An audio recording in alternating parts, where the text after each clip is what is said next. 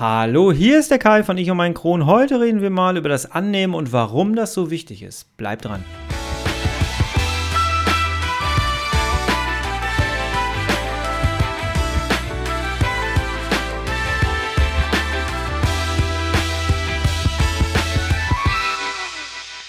Herzlich willkommen zu einer weiteren Ausgabe von Ich und mein Kron, dein Kronpott. Hallo, Tag. Ja, wir haben jetzt schon die elfte Ausgabe. Ich möchte gerne mal Danke sagen. Danke an all diejenigen, die sich schon bei mir gemeldet haben, die mir Rückmeldung gegeben haben, die auf iTunes eine Bewertung dagelassen haben und auch schon einen Kommentar geschrieben haben. Herzlichen Dank. Es freut mich wirklich sehr, dass dieser Podcast nicht ins Leere führt, dass es tatsächlich Interessenten für dieses Thema gibt. Herzlichen Dank. Und ähm, macht gerne weiter mit und bringt euch mit rein, wenn ihr Themenvorschläge habt ich bin total offen und ich würde das Ganze gerne hier mit euch gemeinsam gestalten. Und ähm, ja, herzlichen Dank. Ich möchte gerne mit euch heute über ein Thema sprechen, das ich sehr emotional finde und vielleicht der ein oder andere von euch auch, denn man könnte sich ertappt fühlen. Ich behaupte einfach mal, dass Morbus Crohn-Kranke oder chronische Darmpatienten überhaupt, aber vor allem Morbus Crohn-Kranke Schauspieler sind. Ich war einer davon. Kennst du das? Du versuchst in deinem Job alles zu geben. Du versuchst eine ganze Woche lang so zu tun, als sei nichts mit dir, mit deinem Darm. Ja, du rennst während der Arbeitszeit ungefähr am Tag 20 Mal zur Toilette. Aber sonst ist ja nichts, sonst ist doch alles gut. Und du verlangst deinem Körper alles ab. Du merkst, dein Körper kann irgendwie nicht mehr. Du hast innerlich so eine Schwäche, aber die lässt du nicht zu. Kommt dir das bekannt vor? Das machst du eine ganze Woche lang und dann legst du dich freitags auf die Couch, bist völlig erschöpft und quälst dich mit Schmerzen und Erschöpfung durch das Wochenende und versuchst neue Kraft zu tanken und montags geht der ganze Wahnsinn von vorne los. Kommt dir das bekannt vor? Bei mir war das tatsächlich so und ich habe in vielen Gesprächen nach meinem Darmriss erfahren, dass das anscheinend ein gängiges Muster dieser Erkrankung ist. War mir vorher nicht klar.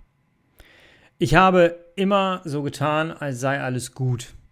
Ich habe meinen Körper kritisiert dafür, dass er es nicht hinbekommen hat. Ich war immer ein Perfektionist, der alles gerne gut machen möchte. Und ähm, ja, heute weiß ich, dass das genau das Falsche war.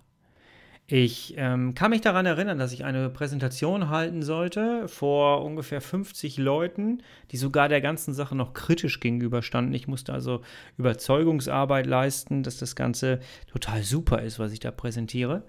Wovon ich auch überzeugt war, aber ich hatte Krämpfe. Ich hatte ein Wochenende hinter mir, was richtig furchtbar war und montags nachmittags, nachdem ich schon den ganzen Tag gearbeitet hatte, fand diese Präsentation statt. Und ich hatte ein richtig großes Problem, denn ich hatte wirklich Krämpfe. Und jetzt kommen wir an die Stelle, wo ich sage, wir sind sehr, sehr gute Schauspieler, denn ich habe es tatsächlich geschafft, diese Krämpfe so dermaßen zu unterdrücken, dass ich sie nicht mehr gespürt habe, dass ich die Präsentation super gemeistert habe.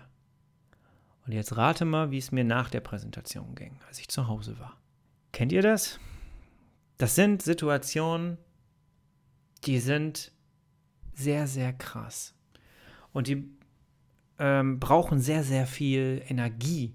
Die verbrauchen auch sehr viel Energie. Eigentlich ist es so wie im Glücksspiel. Im Glücksspiel sagt man, die Bank gewinnt immer. Und irgendwie ist es auch so mit dem Körper. Der Körper hat eigentlich immer recht. Und er lässt sich gerne im Glauben, dass du recht hast und irgendwann glaubt er selber noch ein bisschen daran, dass du zur Einsicht kommst. Und wenn du das nicht kommst, dann ähm, zeigt der Körper dir deutlich, er hat recht. und ähm, ja, in meinem Fall war es tatsächlich dann der Super-GAU. Ich glaube, ein Darmriss ist tatsächlich ein Super-GAU. Und ähm, ja, und dann liegst du da.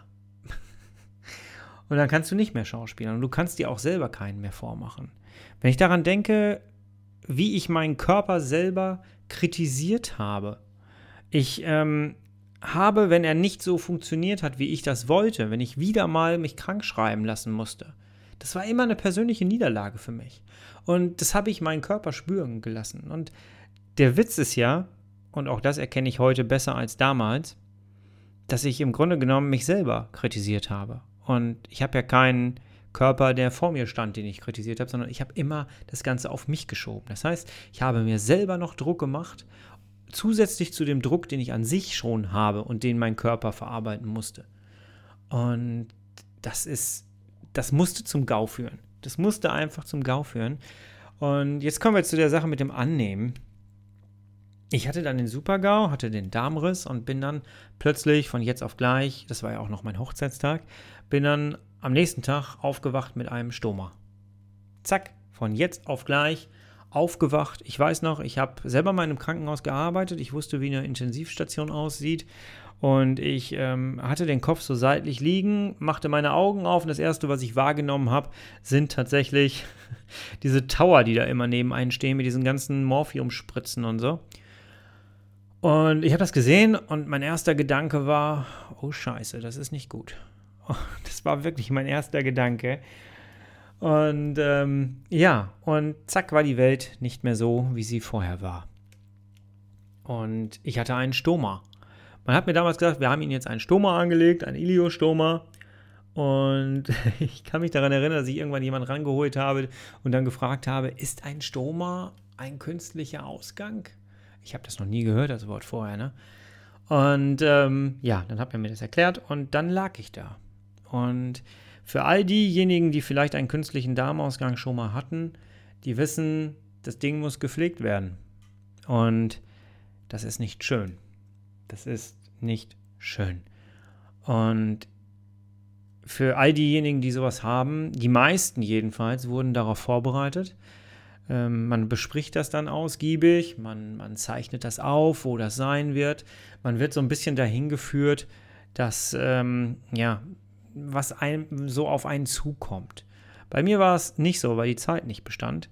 Und ähm, ja, viele wachen dann plötzlich in der Notaufnahme, nach der Notaufnahme wieder auf und haben dann so ein Ding und müssen dann fertig werden damit. Und ich kann mich an die ersten Tage erinnern, hm, ich hatte einen Iliostoma, das heißt Dünndarmstoma, und der saß auch noch sehr tief, weil der an so einer, ähm, so einer der war genau an, dieser, an diesem Übergang der Platte, die es halt gibt. Diese Klappe, die es, nicht Platte, Klappe, die es gibt, vom Dünndarm zum Dickdarm. Und genau da war der Schnitt. Und das wurde dann so ein bisschen hochgemacht und ähm, ne, es, es, saß recht tief. Und ähm, das heißt, das Ding lief auch die ganze Zeit. Da möchte ich jetzt gar nicht großartig ins Detail gehen, ähm, aber das Ding musste gepflegt werden. Und die ersten Tage haben das die Schwestern übernommen. Die haben wirklich unfassbar gute Arbeit geleistet. Und ich habe dann immer schön aus dem Fenster geguckt. Und irgendwann, irgendwann wurde es einer Krankenschwester ein bisschen zu bunt. Ich glaube, dass sie hinter meinem Rücken über mich gesprochen haben im Dienstzimmer und immer gesagt haben, immer wenn wir das wechseln, dann dreht er sich angeekelt weg und guckt aus dem Fenster und so. Irgendwann hat eine Schwester mir ihre Meinung dazu gesagt und das war aus heutiger Sicht und eigentlich auch schon damals richtig cool und ich habe sie gefeiert dafür, dass sie es gemacht hat. Weil sie hat mir ganz klar, also sie haben mir so ein paar Tage gegeben, um mich daran zu gewöhnen. Und dann so, sagen wir mal Tag 5, hat eine Schwester dann tatsächlich gesagt, so läuft das hier nicht. Sie können das nicht immer äh, sich nur pflegen lassen und äh, weggucken. Sie müssen wenigstens mal zugucken, damit, damit sie es lernen, weil irgendwann müssen sie es machen. Und die hat mir dann so ein bisschen Druck gemacht. Und das war in der Situation tatsächlich genau das Richtige. Ähm, eine andere Schwester hat mir dann irgendwann, weil ich dann irgendwann auch da gesessen habe und habe gesagt, ich weiß nicht, ob ich das annehmen kann und ich weiß nicht, wie ich damit leben soll und das war die Anfangsphase. Und eine Schwester hat dann gesagt, wissen Sie, drei Etagen tiefer ist die Kinderabteilung. Äh, da liegen auch Kinder mit so etwas. Und wenn Kinder damit klarkommen, dann kommen sie damit auch klar. Das ist etwas, das willst du nicht hören. du denkst dir dann so, was soll das denn? Ich habe mich hinterher bei jeder einzelnen Krankenschwester tatsächlich bedankt dafür, dass sie so mit mir umgegangen sind. Denn das hat mir geholfen. Das hat mir geholfen, das Ganze tatsächlich anzunehmen. Ich habe, das war das erste Mal, dass ich das angenommen habe. Ich habe meine Schwäche angenommen.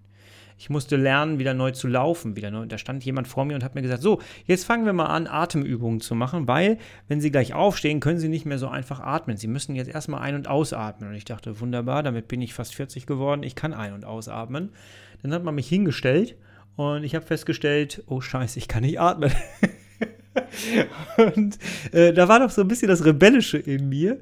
Und irgendwann habe ich tatsächlich dann tatsächlich angefangen ähm, anzunehmen, dass ich schwach bin. Das war etwas, was schmerzhaft war, was wirklich sich bis heute aber durchgezogen hat. Und ich bin heute so unfassbar dankbar, dass ich es geschafft habe, meine Situation anzunehmen. Ich habe angenommen, dass ich, dass ich Morbus Crohn krank bin. Ich habe angenommen, dass ab jetzt alles ein bisschen anders läuft. Ich habe angenommen, dass ich einen Stoma hatte. Ähm, ich habe mich von da an sehr, sehr positiv verhalten. Ich habe nach vorne geguckt. Ich habe gelernt mittlerweile, Situationen anzunehmen, wie sie gerade kommen. Wenn ein Malheur passiert, dann ist das so. Wenn jetzt irgendetwas passiert, dann ist das so. Ich habe dadurch angefangen, dadurch, dass ich diese Annahme praktiziere, habe ich angefangen, im Jetzt zu leben. Das habe ich vorher nicht geschafft. Ich habe so viele erlebt, die einen Stoma bekommen haben und die diesen Stoma nicht angenommen haben. Jetzt stell dir vor, du hast einen künstlichen Darmausgang, wenn man sich das vorstellen kann.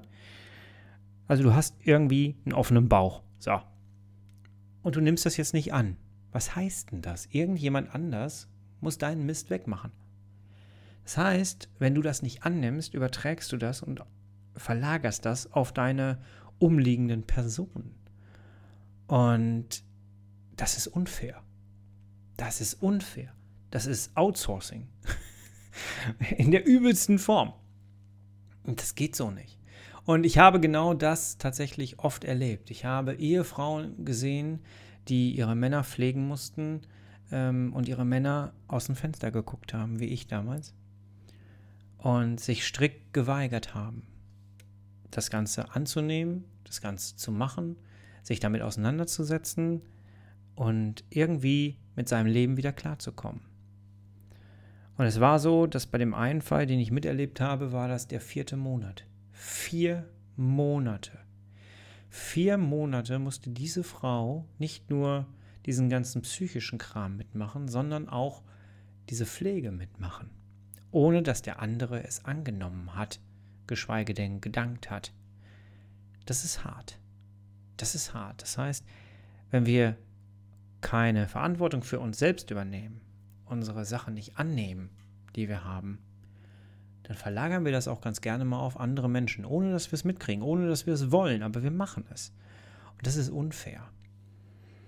Ich möchte gerne in dieser Folge ein bisschen zum Nachdenken anregen mit diesen ernsten Themen und möchte ganz gerne aber auch dich inspirieren, dass die Annahme etwas Gutes ist.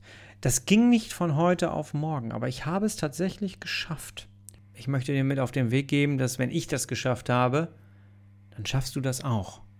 Denn ich war ein harter Brocken, was das anging. Ich war ein leichter Workaholic, also ich habe so ein bisschen dazu tendiert, richtiger würde ich jetzt nicht sagen, aber ich war, hatte schon so Tendenzen. Ich war Perfektionist, ich war total selbstkritisch, mein Körper musste funktionieren.